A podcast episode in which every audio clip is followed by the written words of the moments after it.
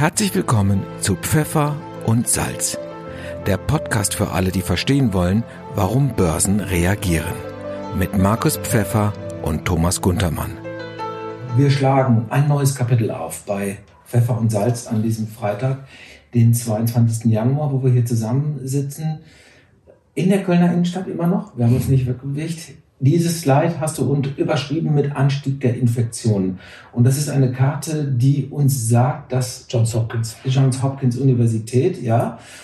Und ähm, die roten Punkte sind natürlich die Infektionen. Und man sieht, dass die USA von Ost nach West, ähm, mit Ausnahme des Mittleren Westens, extrem hart getroffen ist. Das hängt natürlich auch damit zusammen, das hat Herr Fauci, der ähm, Chef, Gesundheitschef der USA, der jetzt ja wieder in Amt und Würden ist, ähm, ja unter Trump auch schon immer angemerkt, dass die, dass Donald Trump die äh, ganze Geschichte Corona nie ernst genommen hat und dass jetzt äh, dort sind 400.000 Leute mhm. äh, infolge des äh, Virus gestorben, was was eine brutal hohe Zahl ist. Ja. Wobei ähm, hier, an, an dieser Seite wollte ich eigentlich zwei Themenbereiche ja. mal, mal, anstoßen. Äh, es soll hier keine Relativierung der, sagen wir mal, Totenzahlen erfolgen. Ähm, Aber genau, was man hier sieht, äh, wir, wir werden das auch noch verlinken, deine, deine äh, PowerPoint, die du hier gebaut hast. Ähm, das sind alles globale Pandemien ja. und zwar der letzten 2000 Jahre. Der letzten 2000 Jahre. So. Und hier ist die Todesrate äh, in meinem Verhältnis zur damaligen oder zur aktuellen jeweils akuten Weltbevölkerung. Ja. Und dann ist hier in der dritten Spalte gesagt, wie viel Prozent der äh, globalen Weltbevölkerung denn davon ähm, betroffen waren oder wie viel tatsächlich gestorben sind. Ja, Richtig? Ja. Genau. So. Und jetzt haben wir hier, fangen wir einfach mal an, hier bei 165 bis 180 äh, nach Christus, Antoine Plague, also eine, eine Antonius, also die Antonius-Plage, genau. Und äh, 7.500.000 sind gestorben von einer Weltbevölkerung von 201 Millionen damals antizipiert. Das heißt, 3,73 Prozent der Bevölkerung sind gestorben. Ich gehe mal hier einmal weiter. Bei der Pest 1347 bis 1351 sind 42,11 Prozent der Weltbevölkerung sind der Pest zum Opfer gefallen. Ja. Das ist so unfassbar brutal, unfassbar brutal viel, dass man sich wirklich fragt, was wir denn jetzt heute hier so machen. Jetzt haben wir ja noch, äh, die spanische Grippe war ja auch immer so gerne mal im Gespräch, die ist hier. Die war von 1918 bis 1919 2,73 Prozent der Weltbevölkerung. Ja, da ist 50 Millionen, das ist ja schon Neuzeit. Also, ja, ähm, ja. wobei, wie gesagt, ich, ich wollte das jetzt gar nicht so relativieren mit den aktuellen Zahlen, die dann da ja. Aber es ist ja schon mal interessant, das zu sehen. Ne? Es, es, sind zwei Dinge, die, die, wenn man sich diese Grafik ansieht oder ja. diese Tabelle ansieht, die auffallen. Erst einmal, wir sehen hier gerade in den letzten 2002 äh, SARS, Schweinegrippe 2009, Ebola 2014, MERS 2015. Die Erkenntnis erst einmal, also Achtung, selbst in den letzten 20 Jahren haben wir bereits vier Epidemien, teilweise Pandemien gehabt in den letzten 20 Jahren. Es ist also nicht nur so eine Sache, dass äh, nie was gewesen ist oder ein grauer Vorzeit und jetzt hat es uns mal erwischt mit, mit Corona, mhm. sondern es ist äh, auch in den letzten 20 Jahren gewesen. Mhm. Und daraus kommt der Rückschluss natürlich, dass äh, wir davon ausgehen müssen, dass wir auch in den nächsten Jahren, die vor uns liegen, äh, mit Sicherheit äh, in eine Situation kommen werden, wo Epidemien sich auf, äh, sich Epidemien ergeben, ergeben, die dann durchaus aufgrund der globalisierten Märkte dann auch in eine Pandemie ausarten können. Das ist die erste Sache, die ich damit noch mal in den Vordergrund holen wollte. Und die zweite ist dann im Prinzip das Thema, was wir schon so oft angesprochen haben.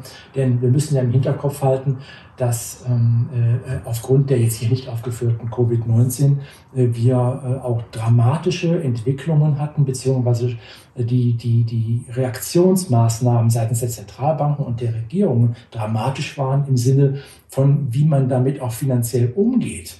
Sodass ich, ähm, wenn wir das, das werden wir in den nächsten Seiten gleich nochmal sehen, aber wenn man sich das nochmal in Erinnerung ruft äh, und die Tatsache, dass wir davon ausgehen müssen, dass da auch alsbald was nächstes wieder auf uns zukommen werden wird.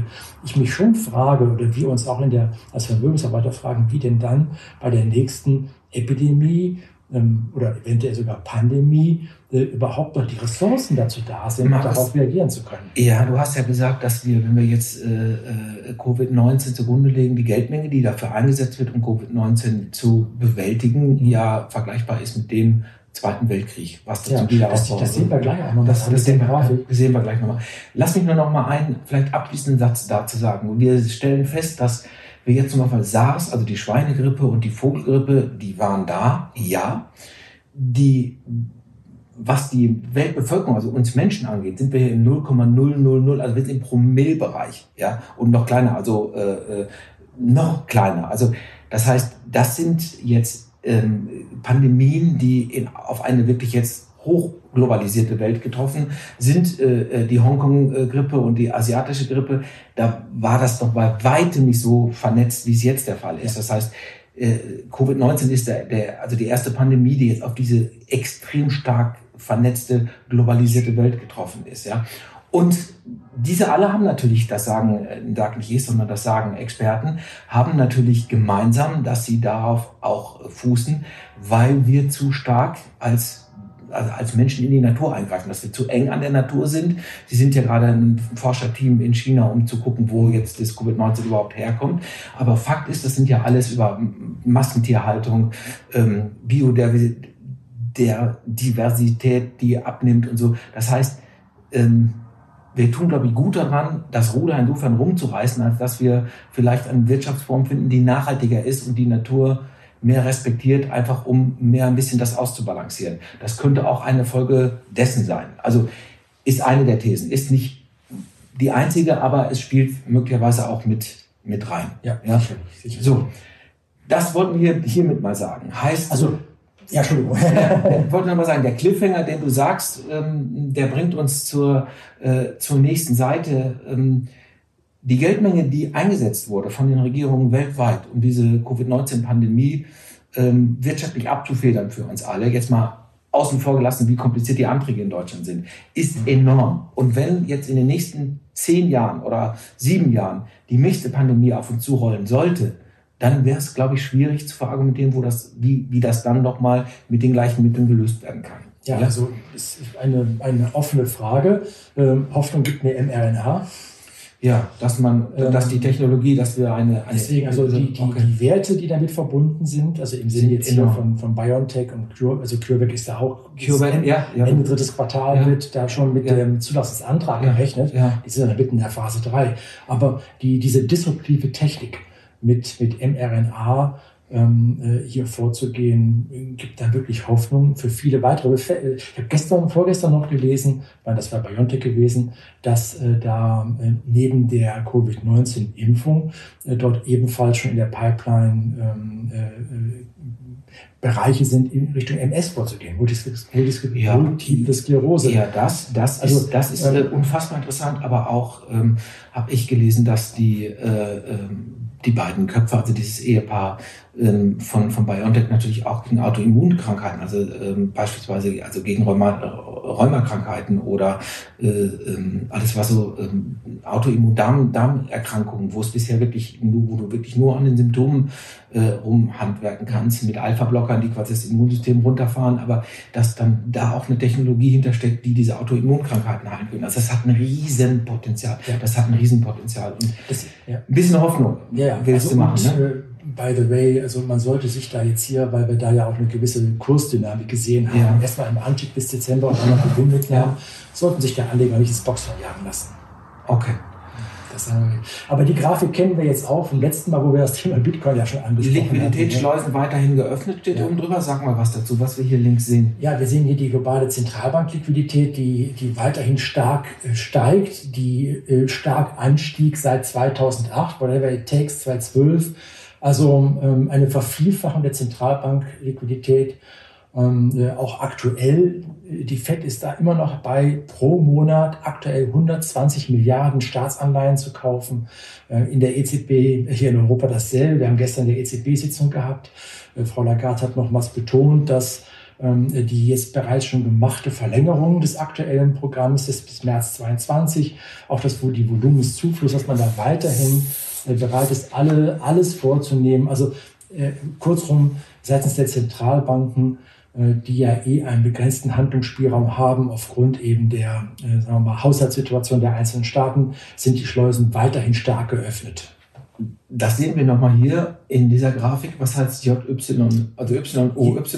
Year over Year. Year over Year. Von 1973 bis 2021. Wir sehen, wir sehen hier an der Stelle, wo die Schleusen geöffnet wurden für, zur Bekämpfung der Covid-19-Pandemie, dass wir hier ähm, unfassbar steigen. Und es ist natürlich immer wieder diese Sache äh, im, im, Zusammenhang auch mit Inflationsgefahr. Wir haben im Moment noch keine Inflation. Wir hatten im Dezember mit 0,5, also mehr oder weniger Deflation. Ähm, das Problem ist, dass die EZB, wir hatten es ja auch schon gesagt, ist mehr oder weniger in der Liquiditätsfalle. Das Geld, was sie schafft durch den Aufkauf der Staatsanleihen, wandert direkt, weil es ja gewechselt wird aus Staatsanleihen in eine andere Anlageform. Deswegen sehen wir die Kapitalmärkte entsprechend sich bewegen. Ähm, äh, die EZB hat hier mit der aktuellen Strategie keine Möglichkeit, direkt auf die Inflation positiv zu wirken. Eigentlich ist es so der erhoffte Effekt, dass man so hinten herum durch die zunehmende sagen wir mal, ähm, äh, Kurssituation bei den Anlageklassen, Aktien zum Beispiel etc., dass man dann da letztendlich über die Anleger einen positiven Effekt hat. Aber EZB, Geldmengenausweitung ist das eine, was äh, als Reaktion auf jetzt hier Covid-19 ist, um jetzt mal diese eine Grafik in den Hinterkopf mhm. zu holen. Das andere äh, ist natürlich, was du jetzt heißt, die Seite äh, der, der Regierungsreaktionen. Mhm. Ähm, Fiskalstimulus auf historischem Niveau, hast du das äh, überschrieben? Ähm, Covid-19, was sagt uns das? Da sind zwei, äh, zwei Balken. Äh, wir haben, wir haben einmal hier die G7-Staaten, das die dunkle. Übrigens, die Grafiken sind hier zum großen Teil auch von AGI. Mhm. Allianz Global äh, Investors. Darfst du also benutzen, dürfen wir. Hervorragend, hervor, hervorragende Kapitalmarktadresse. Ähm, hier sei nochmal erwähnt, wir sehen einmal hier äh, die G7, die dunkelblauen, ja. äh, und die ATA G20, also die, die übrigen ja. G20-Staaten. Äh, und wir sehen einmal ähm, den Fiskalstimulus, der gemacht wurde aufgrund von 2008 Mhm. Und wir sehen den wesentlich größeren, den wir jetzt im Rahmen von Covid-19 gemacht haben. Was heißt das Fiskalstimulus 4.7? Konjunkturpakete. Mhm. Also 4.7 steht jetzt für welche Einheit? Entschuldigung? Die 4.7, äh, äh, das ist jetzt welche Einheit? Im, Prozent des GDPs. Achso, also im Prozent des sagen wir mal, äh, ja, Bruttoinlandprodukts. Ja, genau. Also das heißt, dass wir für Covid-19 4,7 Prozent des Bruttoinlandprodukts das als äh, Fiskalstimulus, also als Geldmenge, als, als Konjunkturprogramm reingeworfen haben, genau. während wir es bei der globalen Finanzkrise nur 1,9 Prozent äh, Geld reingeworfen ja. haben. Das heißt, das ist mehr als doppelt so viel. Ja. Ja, also wir bewegen uns mhm. hier auf wirklich deutlichem Niveau. Rechts sieht man übrigens auch, einmal, auch nochmal für die einzelnen Staaten, wie sich jetzt hier im Prinzip das direkte ähm, direkte Investment und eben auch staatliche Garantien, was ja einen großen Teil ausmacht. Nicht? Also nicht alle fiskalischen Maßnahmen, die jetzt gemacht wurden, äh, fließen auch letztendlich in einen, einen Geldfluss hinein, sondern wir haben hier auch staatliche Garantien, die ausgesprochen wurden. Nichtsdestotrotz, die Aussage soll hier sein, äh, wir haben im Rahmen von Covid-19 einmal die Zentralbank Geldmengen nochmal mhm. dramatisch ausgeweitet. Mhm. Äh, und wir haben auf der anderen Seite jetzt hier die staatlichen Konjunkturmaßnahmen, die getroffen wurden, auf ein extremes Niveau genommen. Es sei hier auch nochmal erwähnt, ist Joe Biden gerade mal mit der jetzt äh, erfolgten äh, fast Mehrheit, äh, Mehrheit im, im Senat, äh, hat jetzt auch nochmal ein weiteres 2 Billionen Programm vor Augen, mhm. was hier kommen soll. Also das ist äh, in Covid-19 ist ein All-in ist ein All-in seitens der Zentralbanken, seitens der Regierungen. Also äh, wir haben sowas auch noch nie gesehen. Du hast das gerade anschaulich gezeigt ähm, an, an, dieser Grafik, wo wir sehen die Geldmenge. Wir haben so etwas noch nie gesehen. Es ist äh, das, das war historisch. So es ist historisch. Ja. Und ähm, äh, das ist, ist, ist ein wichtiger Punkt, den man schlichtweg vor, vor Augen halten muss. Auf der nächsten Grafik äh, sieht man übrigens auch nochmal, ähm, wie der Schuldenstand der amerikanischen Regierung äh, im, im BIP gemessen der, der, der Bundesregierung hast du US-Schuldenstand ja, der also, ähm, also der US-Bundesregierung. Okay. Ähm, äh, das ist seit 1792 sehr weit zurück. Aber wichtig ist dabei Folgendes. Einmal sehen wir hier, wie eben die Situation nach dem Zweiten Weltkrieg war. Ja. Ähm, und wir sehen, wie in der Folgezeit diese finanzielle Repression dann begann. Also das dann damals zum Beispiel in Form von staatlich verorteten Anleihen, die zu einem staatlich nach unten definierten Zins, um eben sich günstig refinanzieren zu können. Ja, also wir sehen hier dieser, dieser, dieser Kasten hier, das ist ein Zeitraum von ja, über den Daumen 30 Jahren. Ja. So. Und äh, jetzt im Hinterkopf halten, dass wir ebenfalls uns wieder finanziell sehr weit aus dem Fenster gelehnt haben in Amerika, diese Reise auch noch weitergeht. Ähm, wir eben im Prinzip heute auch eine finanzielle Repression erleben. Die ist etwas anders wie damals. Heute ist es so, dass letztendlich die Zentralbanken so viel Anleihen aufkaufen und damit die Rendite so dermaßen drücken, dass wir letztendlich als normaler mhm. Kapitalanleger keine Zinsen mehr haben. Mhm. Das Ergebnis in, in letzter Konsequenz ist gleich, weil auch heute werden die Regierungen damit gerettet. Ich glaube, mittlerweile ist ähm, äh, es ist ja immer gesagt worden, nein, das ist auch in den Verträgen zum Euro definiert worden und verboten worden, dass eine Staatsfinanzierung durch die EZB erfolgt. Wir sind da mittendrin. Wir kommen da auch nicht mehr raus. Also wir haben das Thema schon etwas angesprochen. Ich wollte es hier nochmal äh, in, in, in, Erinnerung rufen. Ähm, Dann kriegt noch einmal die Kurve, Markus, was sagt mir das jetzt als Anleger, was da ist? Was, was sagt mir das? Was tue ich jetzt? Ähm, äh, erst einmal ist es wichtig, die, die wesentlichen Akteure, äh, einmal die Zentralbanken und die Regierung mit ihren Konjunkturprogrammen, die erstmal zu identifizieren, ja. dann die Situation zu verstehen, in der sich die jeweiligen Akteure befinden. Ähm, bei der EZB heißt das, dass letztendlich der Handlungsspielraum sehr, sehr überschaubar ist, wenn überhaupt er gegeben ist. Ähm, äh, wir sehen in Amerika jetzt bereits einen leichten Anstieg der Renditen bei den Zehnjährigen Richtung 1,1, 1,2 Prozent. Das bedeutet natürlich auch, das passiert nicht aus dem Nichts heraus, sondern ähm, dass eben eine gewisse Inflationierung erwartet wird, die sich alles noch im homöopathischen Bereich oder im strategischen Bereich 2 Prozent oder sowas bewegt. Aber es heißt natürlich auch, ähm, äh, äh, mit der Entscheidung der FED, wir hatten das ja eben noch bei unserem Rückblick, äh, Ausblick oder Rückblick auf den Ausblick gesehen, ähm, hier letztendlich diese 2% Ziel der Inflation aufzuweichen, dahingehend, dass man das jetzt in Zukunft als Durchschnittsziel sieht und damit die Argumentation aufgebaut wurde, letztendlich auch eine 3% oder eine 4%ige Inflation akzeptieren zu können, ohne handeln zu müssen, heißt nicht, wir müssen feststellen, als Anleger, die Zentralbanken werden nicht die Möglichkeit haben, hier restriktiv vorzugehen und eine Inflationierung wird ähm, bewusst erst einmal toleriert werden. Ob das dann bedeutet, dass das irgendwann sich dynamisiert, ist jetzt erstmal eine Möglichkeit, aber ohne dass man das festlegen kann. Dahinter steht die Frage, hast du mir am Telefon erklärt, wie weit man überhaupt mit Mitteln der Regulierung eine Inflation steuern kann. Das ist ja nochmal eine andere Frage. Ist ja erstmal ähm, da. So, wir haben jetzt, lass mich nochmal einmal abschließend bei diesem Graph bleiben und dann machen wir nochmal ein neues Kapitel Inflation auf. Da mhm. habe ich noch zwei, drei Fragen gefunden bei der Lektüre des Handelsblatts. Diese 30 Jahre nach dem Ersten Weltkrieg sind 30 Jahre gewesen, wo diese äh, finanzielle Repression, wie du dieses Quadrat, dieses Rechteck hier bezeichnet hast, sind nur dadurch wieder in den Griff gekommen, weil es auch eine gewisse Inflationsdynamik gab, die dabei geholfen hat, diese, diesen Schuldenberg abzutragen, richtig? Ja. Und deswegen würde man jetzt sagen, wir sind jetzt ja hier auf dem historischen Niveau noch etwas höher, müssten wir wieder über den Daumen 30 Jahre in die Zukunft blicken, plus eine Inflation.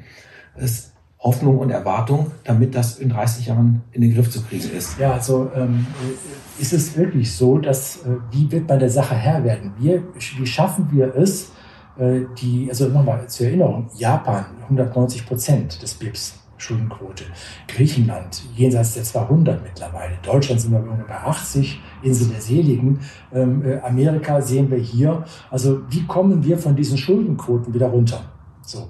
Ähm, äh, noch einmal kurz den Link einmal, also du sagst eben, was heißt das für die Anleger? Also ich sagte ja gerade eben, wichtig ist zu erkennen, dass die Zentralbanken nur einen begrenzten Handlungsspielraum haben. Mhm. Daraus folgt in meinen Augen, wir müssen uns auf eine gewisse Inflationierung einstellen. Klammer auf, was wir letztens schon mal sagten, Thema Gold, Klammer zu. Mhm. mhm. Aber auch Inflationierung heißt ja auch Aktienwerte. Ja, genau. Sachkapital. Mhm. Das nochmal im Hinterkopf halten. Also wie kommt man hier aus der Sache wieder raus? Auf der nächsten Seite haben wir dann ja auch schon äh, das einmal berechnet, beziehungsweise die AGI hat das hier gerechnet, ähm, indem wir jetzt hier Staatsverschuldung nehmen, Prozent des BIPs bei ausgeglichenem Primärhaushalt, heißt also Einnahmen, Ausgaben vor Zinsen.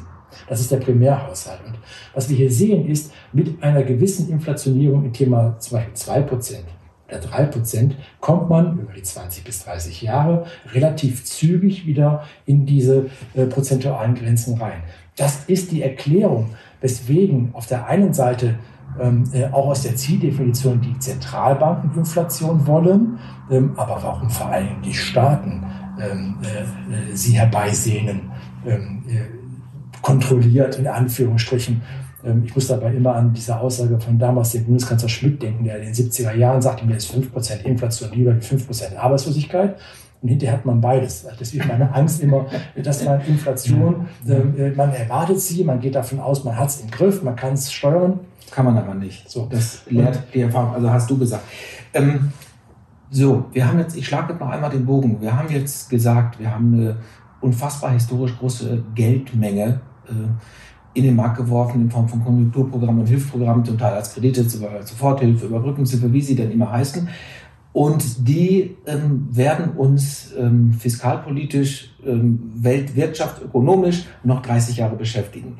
Die Abtragung dessen, das lehrt die Erfahrung aus dem Ersten Weltkrieg, wird 30 Jahre mindestens in Anspruch nehmen. Ja, ja, also das war die, das war die Lehre aus dem Ersten Weltkrieg. Jetzt könnte man jetzt sagen, wir nehmen das jetzt mal. Wir sind aber jetzt in Phasen, das wird nicht in zehn Jahren sein. Das wird über 20, 30, vielleicht 35. Es ist ein längerer Zeitraum, wo man das äh, von diesen Verschuldungsquoten wieder runterkommen muss. Ja. Und die Inflation hilft dabei. Hier haben wir drei Kurven. Ähm, wenn die, je höher die Inflation ist, umso schneller könnte man sagen, kommt man von den Schulden runter. Aber eine hohe Inflation hat aber auch noch andere Wirkungen. Arbeitslosigkeit, die Preise steigen schneller. Ähm, also es ist nicht unbedingt nur super, wenn die Inflation hoch ist. Ja, wobei, das auch noch mal kurz erwähnt, wir hatten ja schon des Öfteren auch äh, diese ganzen Crash-Szenarien gesprochen, mhm, mhm. wo ich jetzt überhaupt kein, oder wo wir überhaupt kein Freund von sind. Wenn denn dann wir jetzt hier so argumentieren, nicht, also eine Inflation und zwei Prozent Inflation ist schon besser und drei ist noch besser, äh, ist das mit Vorsicht zu genießen. Dahingehend, als dass sich aus der aktuellen Situation das, was jetzt bei vielen Crash-Szenarien gesagt wird mit Hyperinflation, das zeichnet sich überhaupt nicht ab.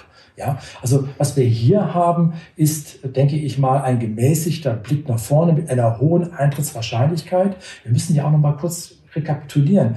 Ähm, äh, wir haben jetzt in diesem Jahr Mehrwertsteuer 16 auf 19. Wir haben gestiegene Ölpreise. Die ganzen Konjunkturpakete der Regierung, die wir eben gesagt haben, die mhm. kommen jetzt alle erst in den Markt hinein. Mhm. Wir haben die bis dato sich noch aufstauende Nachholeffekte konsumtiver und investiver Art. Jetzt hier die denn dann erstmal, wenn wir mal in Deutschland ich frage mich in welchem Jahr, ähm, äh, da eine Impfquote haben sollten, die mal jenseits der 1,5 Prozent ist. Ja? Also äh, es kommt ja alles in diesem Halbjahr zusammen.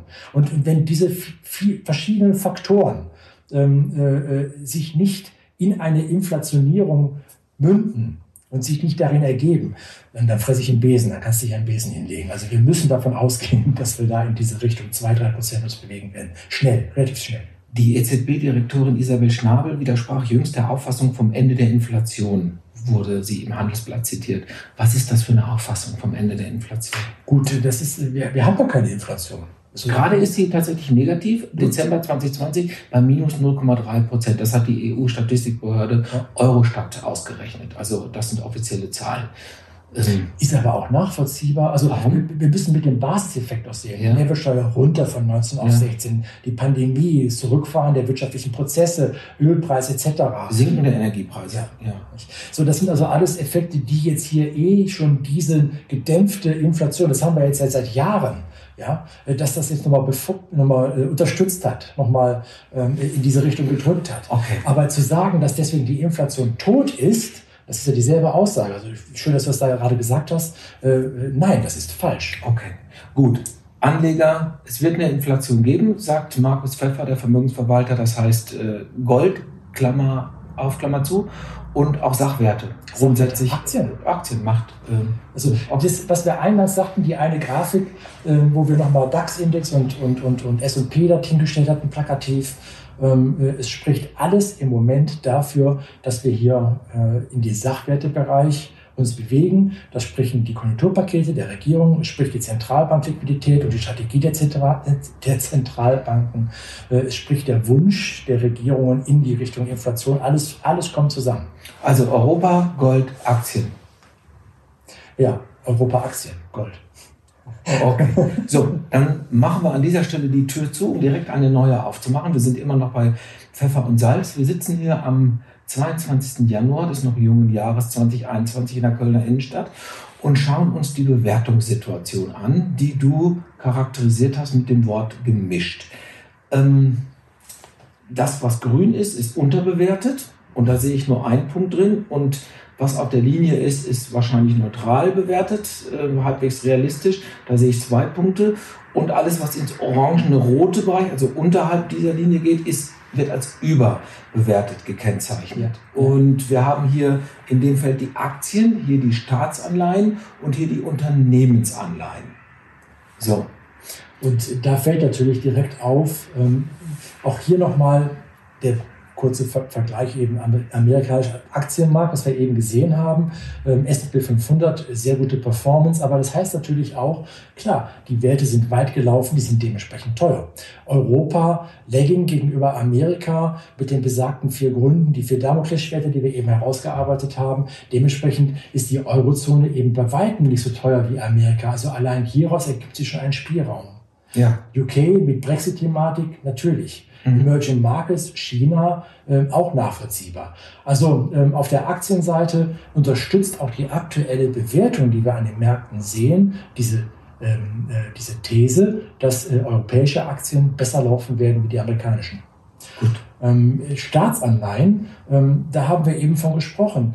Äh, wir haben hier durch, diese, durch diesen Käufer EZB oder in Amerika der Käufer der Fed 120 Milliarden. Die unfassbar viele Mengen, große Mengen an Staatsanleihen. Die einfach blind kaufen, ja. was da am ja. Markt ist haben wir natürlich auch, je mehr die gekauft werden, desto mehr steigen die Kurse der Staatsanleihen. Je stärker die Kurse der Staatsanleihen steigen, desto stärker fällt die Rendite.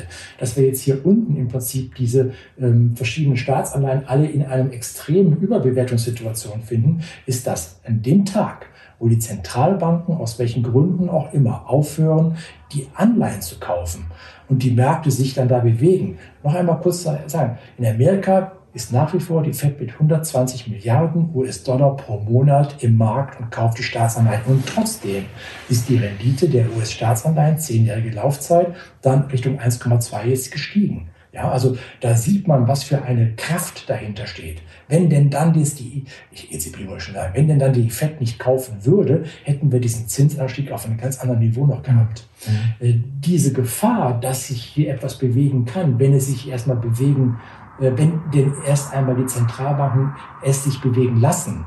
Ja, ähm, das sehen wir hier. Also Staatsanleihen, äh, äh das, das, ist, das ist auch so schizophren. Ähm, äh, ich habe heute noch mit einem neuen Mandanten gesprochen. Wir haben aus der Historie heraus, wenn denn dann so eine Vermögensverwaltung, die strategischen Ziele erarbeitet werden, ähm, dann ist immer die Frage gewesen, okay, ähm, Aktien ist der Hauptrisiko im Sinne von mhm. Schwankungen, Depotschwankungen, mhm. Hauptrisikogeber für so ein Portfolio.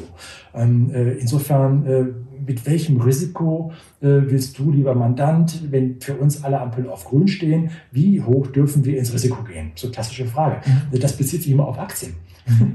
Also, das heißt ja, wenn der Kunde sagt zum Beispiel 60 Prozent maximal, dann bin ich zu 40 Prozent nicht in Aktien. Zu 40 Prozent nicht in Aktien heißt klar Gold, heißt aber auch Staats, heißt auch Anleihen heißt aber auch Staat, hieß in der Vergangenheit auch Staatsanleihen. Und das muss man jetzt überdenken. So, und wenn ich jetzt in Staatsanleihe gehe, habe ich im Prinzip null Ertrag, aber maximales Risiko.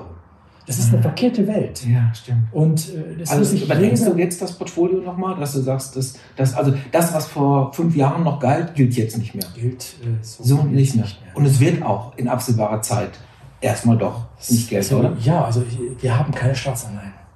Mhm. Keine Staatsanleihen. Was ist mit Unternehmensanleihen? Die sind auch überbewertet auf dieser aber Karte, nicht so dramatisch. Aber nicht so dramatisch. Sie sind ja. noch im, im orangen, äh, orangenroten Bereich. Also Unternehmensanleihen, ja. Äh, in, in gute Namen, Qualität, äh, damit verbunden die Akzeptanz, dass man sich irgendwo auf einer Rendite von 1% oder sowas bewegt. Ähm, äh, nicht die Ecken auskehren bezüglich des, des, des Emittenten und ähm, kurze Laufzeiten. Gut. So ergibt sich das dann heraus. Also, das war die Bewertungssituation. Dafür bis hierhin äh, vielen Dank, Markus. Jetzt gucken wir nochmal, wie viele Slides haben wir noch, nur damit wir. Ich glaube, es sind noch zwei, nicht? Jetzt schauen wir das jetzt genau. Noch ist dann das Fazit noch. So, dann machen wir nochmal ein, unser, unser letztes Kapitel auf hier. Durchschnittlicher Verlauf des äh, Nachwahljahres seit 1897. Das ist eine interessante Grafik. Dieses Nachwahljahr, das heißt, es sind immer hier dargestellt wie äh, der Verlauf der Märkte ist nach den Neuwahlen waren. Richtig? Genau. Also und das Amerika? ist jetzt quasi in, in, genau, in Amerika, sollte ich dazu sagen. Und ähm, das ist jetzt hier quasi äh, genormt, also der, der Durchschnitt genommen worden. Ja. Für ein ganzes, für ein ganzes Jahr. So, und was, was sagt dir jetzt dieses? Also das hat, das hat die HSBC gemacht, die HSBC mhm. Trick aus dem Burkhardt. Und äh, es ist, äh, das ist also ein idealisierter Verlauf, ein idealisiertes Verlaufsmuster aufgrund aller Nachwahljahren seit 1897 in Amerika. Mhm. Und wir sehen dann eben, dass im Schnitt all dieser Jahre. Also hier unten ist, muss man noch sagen, ist der Monat, Januar, Februar, März, April. Genau. Also ein Jahr. So, so wir hätten jetzt, also wie jetzt, heute würde wieder ein neues Jahr anfangen. Und das geht der, der, der, der, heute, dieser Kursrückgang, den wir heute an den Markt ja. erlebt haben, das ist, das ist der hier. Also in dem genormten seit 1897 keine Überraschung. Das heißt, wir werden dann wieder runtergehen. Das war jetzt gerade ein Witz. Das war ein Witz, habe ich verstanden. Es, aber hier, die, die, Norm sagt, über den langen Zeitraum gesprochen, dass wir zu Mitte Februar äh, runtergehen und dann wird es nochmal kleine Ausstiege Einen stabilen bis folglichen Januar-Effekt. Ganz, ganz, genau, aber wir werden dann im August unser Peak haben, gehen dann zum äh, äh Herbst nochmal runter und dann zum Winter tatsächlich wieder hoch. Ja. Was ist was ist das hier? Der, der Index ist hier tatsächlich einfach auf 100 gesetzt. Beginn hier, ja. dann einfach auf prozentual ja. hier als Basis. Ähm, ja, zwei Dinge, die interessant sind. Wir kennen das alles, Sally May und Go Away. Ne? Bei mhm. Don't Forget to Buy Back im September oder mhm. November, glaube ich, heißt mhm. es sogar. Ähm, äh, mit dem November passt ganz gut. Ähm, interessant ist, dass wohl scheinbar in den Nachwahljahren, ähm, anders wie es im normalen Verlauf ist, wo der Mai im Prinzip irgendwo so diesen Ein Eintritt in die Sommerpause macht und damit die Märkte zur Ruhe kommen, in den Nachwahljahren da nochmal richtig Musik spielt. Also ähm, äh, ein ideal, idealisiertes Bild, äh, theoretisch sich ergebend, das muss es nicht so in diesem Jahr sein, soll einfach nur noch mal eine Idee geben, wie denn dann im Schnitt der vielen Jahre, die jetzt hinter uns liegen, das sich so gewesen ist. Nehme ich mir jetzt also einen kleinen, eine, eine kleine, äh, kleinen Schluck aus der Portfoliopulle und sage ähm, in der zweiten Februarwoche, ich kaufe US-Aktien und verkloppe die dann wieder im September. Wäre das klug? Also äh, mit der Grafik hier wäre ja, das, klug. ähm, äh, Aber leider können wir ja, das, das aktuelle also, Jahr nicht so einfach. Ich will also den Honig, den ich daraus saugen ja. würde, wäre ähm, äh, eventuell mal genau den Markt zu beobachten, was so im April, Mai ist. Ich meine, dieses Verlaufsmuster passt ganz gut auch zu anderen Jahren, äh, aber dieser April-Mai-Abknick, den wir auch im, ja gut, letztes Jahr kann man überhaupt nicht heranziehen, mhm. aber in den Jahren davor gesehen haben, scheint im Nachwahljahr nicht unbedingt zu sein. Also ähm, äh, das, was ich jetzt daraus entnehme aus der Grafik, ist, dass ähm, diese Sommermonate durchaus auch nochmal interessant sein könnten aus dieser statistischen Blickwinkel heraus. Äh, wobei wir wohl wissen, erstmal die weitere Entwicklung auf uns zulassen, äh, zukommen lassen müssen. Aber ähm, zumindest mal fand es interessant, dass dieses Verlaufsmuster anders ist wie das normale Verlaufsmuster, was eben nicht den Nachjahr, Nachwahljahren entspricht. Gut, dann machen wir auch ähm, hier die Tür zu, ähm, durchschnittlicher Verlauf des Nachwahljahres seit 1897, was es nicht alles gibt. Du hast ähm, eine Zusammenfassung und eine Strategie. Also was machen wir jetzt mit diesen Erkenntnissen? Wir haben über Inflation gesprochen, wir haben über die Geldmenge gesprochen, wir haben darüber gesprochen, über die Bewertungssituation von Staatsanleihen, wo du sagst, maximales Risiko, minimale Rendite, gibt's also quasi nicht, verkehrte Welt. Ähm, was, was fassen wir jetzt mal die großen Dinge zusammen? Du hast hier ähm, vier Punkte, Spiegelstriche bei Strategie und ähm, 1, 2, 3, 4, 5 bei also, äh, Zusammenfassen. Das, das, Wichtigste, es darf nichts im Sinne dessen passieren, dass eben das bisherige sich ergebende Bild, wir haben Impfstoffe, wir können sie einsetzen und die Impfstoffe wirken. So an, an, dieser Kausalkette darf sich nichts ändern. Das, muss, das ist wichtig. Deswegen ist, ist die Mutation aus Brasilien bei dir mit drei Fragezeichen versehen. Das heißt ja, Unsicherheit. Ja, das Mögen ist die einzige Inflation, die wir jetzt haben. Drei Fragezeichen statt einer. Mögen wir nicht. Also okay, das verstehe ja. ich. Also ein ganz, ganz wichtiger Punkt. Ich meine, also alles, was da in diese Richtung einen Abstrich erfordern würde, äh, muss man ganz, ganz äh, äh eng beobachten und eventuell reagieren sofort an Gut. den Märkten. Zweitens, Assetinflation wegen massiver Liquiditätsbereitstellung Alles steht auf grün. Alles steht auf grün. Alles steht auf grün. Okay, ist ähm, passiert jetzt, haben wir gesagt, Konjunkturpakete wirken mit Beginn 2021. Ja. Das heißt, das ist jetzt nicht umsonst, das, was da jetzt passiert. Du denkst schon, dass das Wirkung entfachen wird. Ja, ja. Also, ähm, was ich eben schon, oder was, es, es kommt alles zusammen. Wir haben die eh schon extrem extreme Geldmengenausweitung. Wir haben die großen, gigantischen Konjunkturpakete äh, vor ein paar Jahren. Ähm, äh, sagt dir der Begriff Helikoptergeld etwas? Ich kenne nur Helikoptereltern. Ja, Helikoptereltern, nein. Das war Ben Bernanke, das ist jetzt äh, vor vier, also äh, der viertletzte äh, FED-Präsident. Der hatte dann irgendwann mal gesagt, allerdings ist nicht zu seiner FED-Zeit, sondern davor, bei irgendwelchen Vortrag in, bei Studenten und sowas, dass er notfalls, wenn denn dann er einmal ähm, äh, bei der FED wäre, er notfalls das Geld aus dem Helikopter, Helikopter rausschmeißen würde. Da kommt der Begriff Helikoptergeld hervor. Aber wir erleben das. Mhm. Wir haben Helikoptergeld. Was in Amerika passiert, äh, klar, jetzt haben wir natürlich nicht dieses Sozial, wir haben keine Arbeitslosenhilfe, äh, so wie wir das jetzt hier haben, aber wir erleben da Helikoptergeld. Und wenn wir hier Kurzarbeit haben, ist das ja auch nur eine Form von Helikoptergeld. Also wir erleben eine wahnsinnige Liquiditätsbereitstellung seitens der Zentralbanken und Programme. Und das kommt alles jetzt in diesem Jahr zusammen. Und wenn denn dann dieser Pfropfen kommt, dass wir eben doch mit Herdenimmunität im Mai oder Juni rechnen können, dann, hey Mann, dann geht's zur Sache. Gut, und das exkortieren die Märkte seit jetzt ein paar Wochen und Monaten. Äh, damit überstehen die Märkte auch alle Diskussionen um nochmal erneute Zahlen, Neuinfektionen, mhm. mhm. Anzahl der Gestorbenen etc. Mhm. Dann kommt man, kommen die Märkte alles mit drüber weg. Mhm. Und deswegen hier oben, das ist das A und O. Wenn wir da einen Abschluss machen müssen, bricht dieses Kartenhaus in sich zusammen. Okay. Solange das nicht der Fall ist, geht alles auf volle Grün. Tiefe Zinsen trotz anziehender Inflation und das Staats, die Staatsdefizite, die wir jetzt haben, die auch historisch sind, machen die Zentralbanken handlungsunfähig. Das hattest du gerade gesagt, aber wir brauchen wir nicht nochmal sagen. Mhm. Äh, Abbau des Bewertungsabschlags von europäischen Aktien versus USA, das hattest du auch gesagt. Europa hat die Renaissance, so ist diese Ausgabe von Pfeffer und Salz, den Börsentalk ja auch überschrieben. Das heißt, ähm, Europa, Aktien, Gold. Das war deine Reihenfolge, um mal bei den Anlegern zu bleiben. Strategien. Keine Staatsanleihen, du hast es gerade erklärt, also minimale Rendite bei maximalem Risiko, weil die komplett überbewertet sind. Ähm, Unternehmensanleihen, ja, ähm, Aktien und inflationsgeschützte Anleihen. Was ist das? Inflationsgeschützte Anleihen, die ihre äh, sagen wir mal, Rendite oder ihre Rückzahlung auch inflationsneutral ähm, haben. Das heißt, wenn wir anziehende Inflation hätten und bekommen würden, würden die sozusagen diesen Effekt äh, egalisieren. Gut. Mhm. Okay. Aber ein sehr komplexes Thema, komplexe Produkte muss man, muss man sich nichts für, also mhm. muss man Profis dran machen. Äh, ist ja sowieso immer die Regel, nichts traden, was man nicht versteht. Mein Bitcoin-Portfolio lasse ich mal außen vor. Mhm. Ähm, äh, physisch hinterlegte Edelmetalle als Schutz vor einer Systemkrise, Geldsystem und einer Reflationierung. Gold heißt das, okay? Ja, also zum Beispiel Xetra Gold ist für sich hinterlegt. Von der Deutschen Bank ist etwas Ähnliches, ja. Strategisch, Aktien strategisch übergewichtet, Europa über USA. Du sagtest es Europa. Und Value über Growth und äh, äh, Zyklika über Non-Zyklik. Das heißt, erklär das. Also keine einzelnen Titel. Also Zyklika sind zum Beispiel Chemieunternehmen. Chemieunternehmen. Pharmaunternehmen äh, weniger zyklisch, ja, okay. die, hoch der Pharmaanteil ist, ja. aber äh, Zykliker ähm, über Non-Zyklik, ja. Autos.